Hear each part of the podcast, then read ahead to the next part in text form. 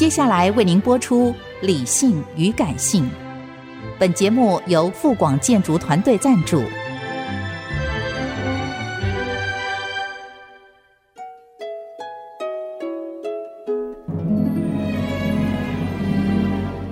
理性与感性不是天平的两端，而是一方向另一方渗透、影响，暂时取得上风的过程。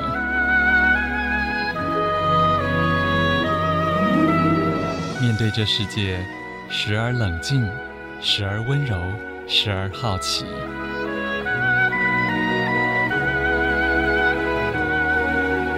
我是陈乐融，陪伴大家一起理性与感性。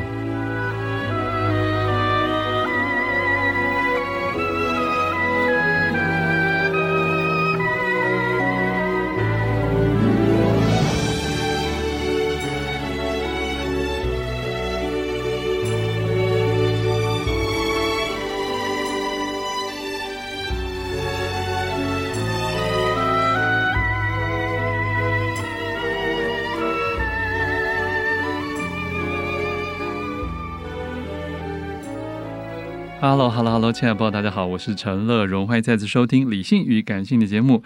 今天上半段是天培文化出版的《他们在这里写作》，副标题是“五十位文学家的灵感空间”。一听这就是一个又介绍作家又介绍空间的书啊！欢迎天培的主编庄婉华。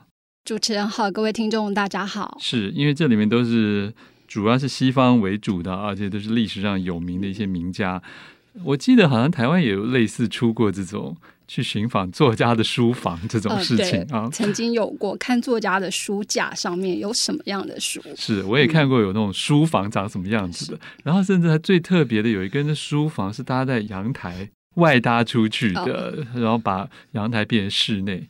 对，那我们今天看到这些名家里面，你要先挑哪一个来说呢？好，那这个名家里头，我们就开始来讲史坦贝克好了。嗯、他的那个写作室呢，其实非常的特别，因为他很喜欢自己一个人，嗯，希望不要有人来打扰他，因此呢，他就在他那个纽约长岛啊，建了一个小屋。他原本是要把它命名做那个小灯塔，而且他还写了小灯塔的建造计划。哦。不过后来那个小屋完成之后呢，他给他取了一个名字叫做幸福堡。嗯。哦，这个幸福堡呢，其实也是大有来头，因为它是取自那个圆桌武士兰斯洛特城堡之名。嗯哼。对，这个小屋很特别的地方呢，是它是一座六角形的小屋，而且这个这真的有点像灯塔耶。对啊，而且就是每面墙都有窗户。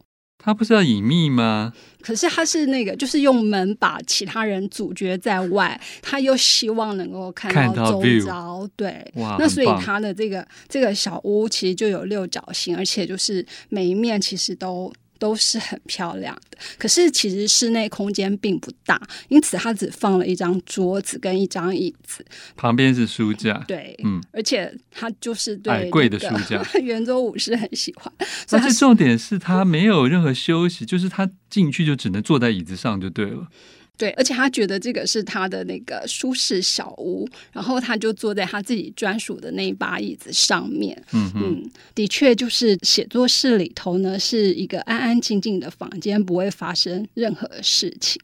不过很好玩的是，他就说，因为实在太安静了，他甚至动念想到，哎，要养一只八哥，然后 教他讲话，教他提问。那当然，这个最后好像可以把八哥养在别的房间里啊？为什么要放在写作室？因为要跟他讲话，因为写作室太安静了，就所以你可以看到他有一点点小矛盾哦。嗯嗯，对。那他的太太呢，就是会来这边帮他打扫，所以他那个暗号就是会在那个门上的牌子，一面是老头的绝望，那另外一面翻过去就是整洁小城，这代表他妻子已经打扫好了，所以其实连他妻子也不会来打扰他写作室。是的，这种安静哦，只会趁他不在的时候来帮他做这些清洁的工作。就很像旅馆吗？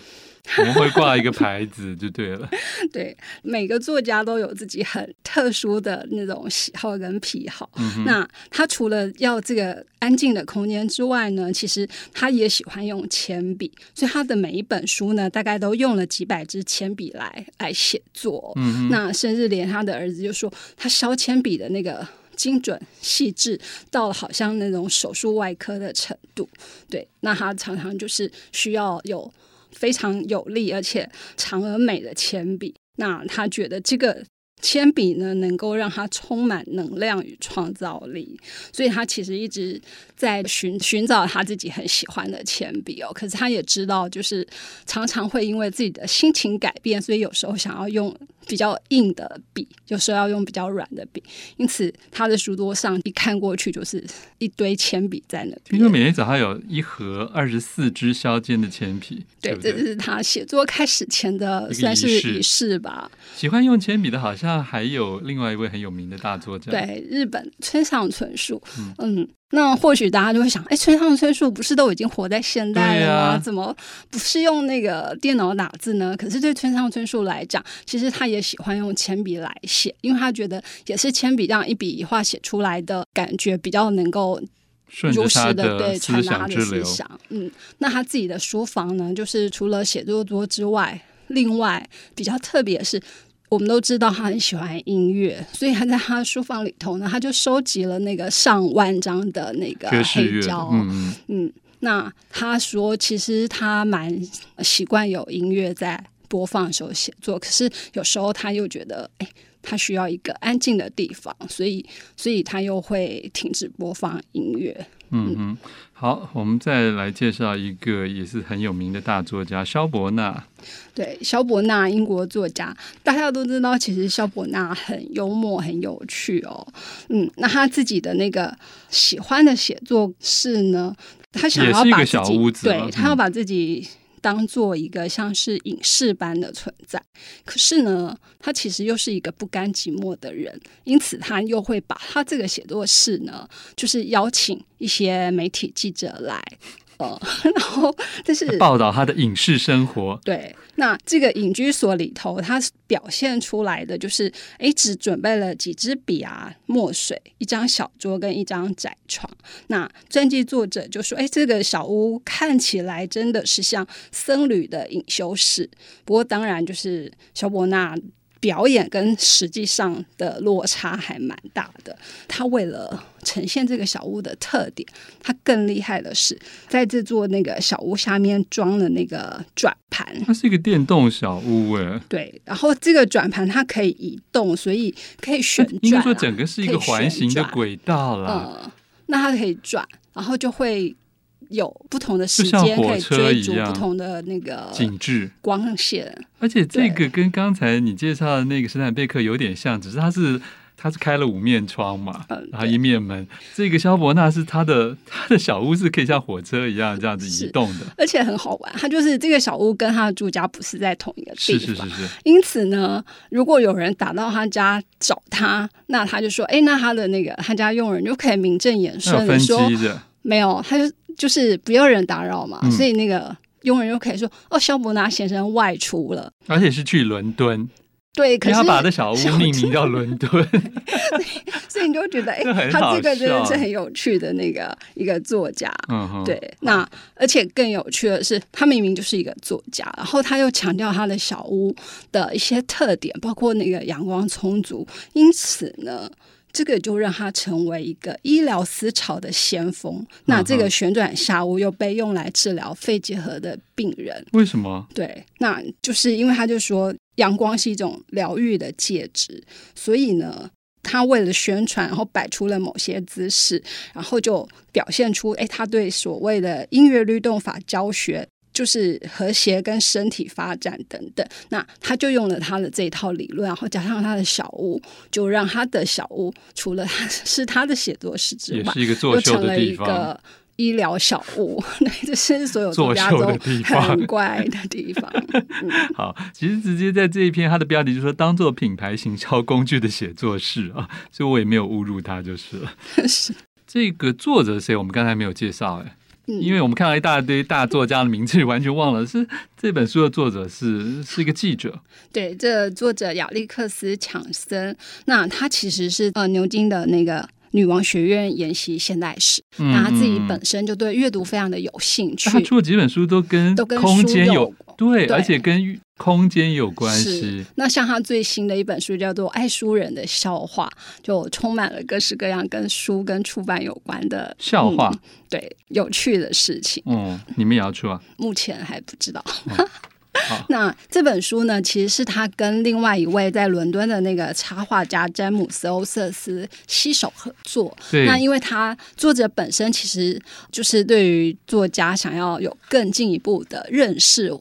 因此，他选了这个主题，就是从空间。那这个空间当然就包括展现了作家的写作习惯，或者是写作癖好等等。那有些空间其实到目前就有妥善的保存下来。因此，作者就是如果能够进入探访的话，他真的也逐一去接近。那如果已经消失的写作空间呢，他也找了。相关的资料，嗯、对，跟图片来。那这位插画家就是他们没有用摄影直接的方式来呈现，而是用透过水彩插画。我觉得画的很好，对，有些甚至像速写，就是是是，他把这整个空间的那种感觉跟他的精神，我觉得有比照片呈现出更更，更有特色的地方。我觉得至少比较浪漫啦，因为很多这些。这些故居，说不定有的人以前去拍都是黑白的照片留下来的，就看起来很无聊。可是现在变成五彩缤纷的，我觉得是一个全彩印刷的，看起来不厚，可是成本其实也算高的了。对，是。那这本书其实就很适合。看指数阅读，因为你就可以在字里行间，嗯、在这些色彩线条之间，就去想象，对，就觉得哎，你仿佛真的打开了一扇窗，然后走了进去。对，嗯，我们下一位介绍的名人书屋是什么？好，那我们就来继续讲马克吐温。嗯，对，他也是一位就非常有童心的那个作家，所以他写作的时候呢，其实他是在他的撞球室写作的。嗯，我我主要只有看到撞球桌，我没有。看，我就看到旁边一个小小的圆，那也不叫书桌吧？对，那他其实很喜欢在这个撞球桌写作，而且就是把工作跟娱乐结合起来。嗯有时候就是玩撞球玩累了就开始写，或者是有时候那个就是 灵感突然来了。了对，那如果写累的话，他可能就起身来玩个撞球。那他朋友怎么办？他朋友、就是、他叫他滚就对了。不会，他还蛮习惯有那个热闹的。你说有别人在？对他，他觉得无所谓，只是只是他要去突然灵感一来要去写作的时候，他也不会管那些朋友，就是放着让他们自己把这里当做自己的家，然后他就去写他的东西。那他写完之后呢？呃，因为他可能用像那种沾水笔或什么来写的时候，那那个稿子他有时候就会把它铺在那个撞球桌上，嗯、对，那就是等它晾干，而且就是他也跟。前面我们讲的两位一样哦，他就很希望他的那个空间可以是光线充足。不过有一个很大的不同是，这里的空间就非常的宽敞。嗯，嗯，但是很奇怪的是，就是明明整个空间宽敞，然后也有很多的窗户可以看到外面，但是他写作的时候，其实反而是想要面向墙壁。嗯，了解，就是他的书桌，所以看起来对，的确只看到了 撞球桌，没看到他的书桌。我这这真的是非常非常特别的。对，那他的这个写作屋又是远离他们居住的主屋，所以。如果有人要找他，那就必须从主屋那边，就是这个时候是可以拨电话，或者是那个像那种就是呼叫佣人的铃钟，哦、对，就是他们会摇那个，然后通知他说：“哎，有访客，或者是有电话。”不过我觉得这都是古代的。中产以上的生活才有，又是有平房，可以自己在这个后院盖一个一个小屋，或者是还可以甚至有一栋楼，然后是顶楼的，就跟我们的透天厝一样，对、嗯、对？就现在的作家应该有点难了。现在的作家，对啊，的确不太容易。所以包括像我们知道说，哎、嗯、，J.K. 罗琳就说，哎，他其实之前是常去咖啡馆写作，他以前是一个。单亲妈妈，然后要带小孩，嗯，而且他就说啊，但是咖啡对他很重要，所以他也觉得，哎，那他如果去咖啡馆呢，就把小孩放在那个摇篮车里，然后呢，有人帮他冲煮咖啡，这样他就有写作的余裕，所以他很喜欢去那个咖啡馆。那像爱丁堡的大象咖啡馆，其实他也说，诶，他不只会去那一间，他会有不同的点，然后看，诶，那天觉得好像应该可以去哪里，他就去哪里。其实后期他连咖啡馆都去不了，因为就红了之后嘛，对，他只好跑去旅馆，旅馆，旅馆房间。是，所以现在那个也。那一家旅馆，它的、那个、又推出名人套房，对，对对？所以你可以去感受一下作家如何在这里写作。那甚至在这个这本书，作者有提到说，哎，有的博物馆其实它也开放你申请，就是哎，你可以比方说，就是申请两个小时，你就可以坐在作家曾经用过的桌子上进行你的写作计划。那当然，你要在上面冥想或干嘛，其实都可以。啊，我们刚才讲到 J.K. Rowling 啊，其实。古代的女人就更辛苦了，对不对？她们可没有随随便便可以有这个余裕，或者是被允许可以到处在外面写作。我们来介绍一个大文豪 Jane Austen 好了。对，那我们都知道她完成了像《傲慢与偏见》啊，《理性与感性》等等很多重要的书。是是，是。那可是其实她就没有一间她自己专属的写作室，所以她怎么办？他只能在一个小木盒，就是他们当时称作写字盒。幸运的话，就是他可以自己拥有一个。那这个写字盒呢，不是笔记型电脑的笔记型，其实它只是它其实它是它是有个斜度，对不对？嗯，它的面可以立起来，因为这样写字就会比较好写。是啊。然后那个抽屉里头就是可以放他写完的稿子。稿子。那上面还有一些小，其实大家看这本书就知道，它有一个很美的插图，上面还有一些可以放墨水啊，放什么的地方。对。那他写完了稿子，他就收在里头，然后他能锁吗？嗯，好像不行。OK，然后他自己是比较有规律的，所以他会把稿子十六页整理成一个小册，那就这样一直累积累累积下来。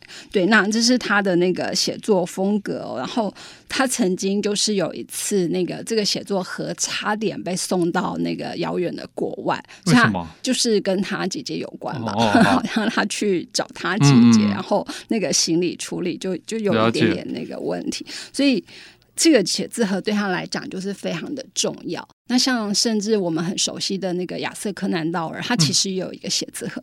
那、嗯、只是因为他是男性，所以他更常在外面旅行，因此他就去跟那个呃行李箱公司定制，了一个。对，所以外形看起来就像行李箱。那据说按照他当时定制的原型，现在还有六个存在于世界上。哦、真的。嗯嗯，而且那个你刚才有提到有部电影里面，大家说不定可以看到类似的，哦，呃，就像那个怪兽与他们产地，他他装怪兽的那个盒子，你说就是当时柯南道尔他们那个年代的写字盒的，就是类似，就是那样子的概念。了解了解，嗯，OK，谢谢天北的主编庄婉华为大家介绍这本《他们在这里写作：五十位文学家的灵感空间》全彩印刷的，谢谢大家。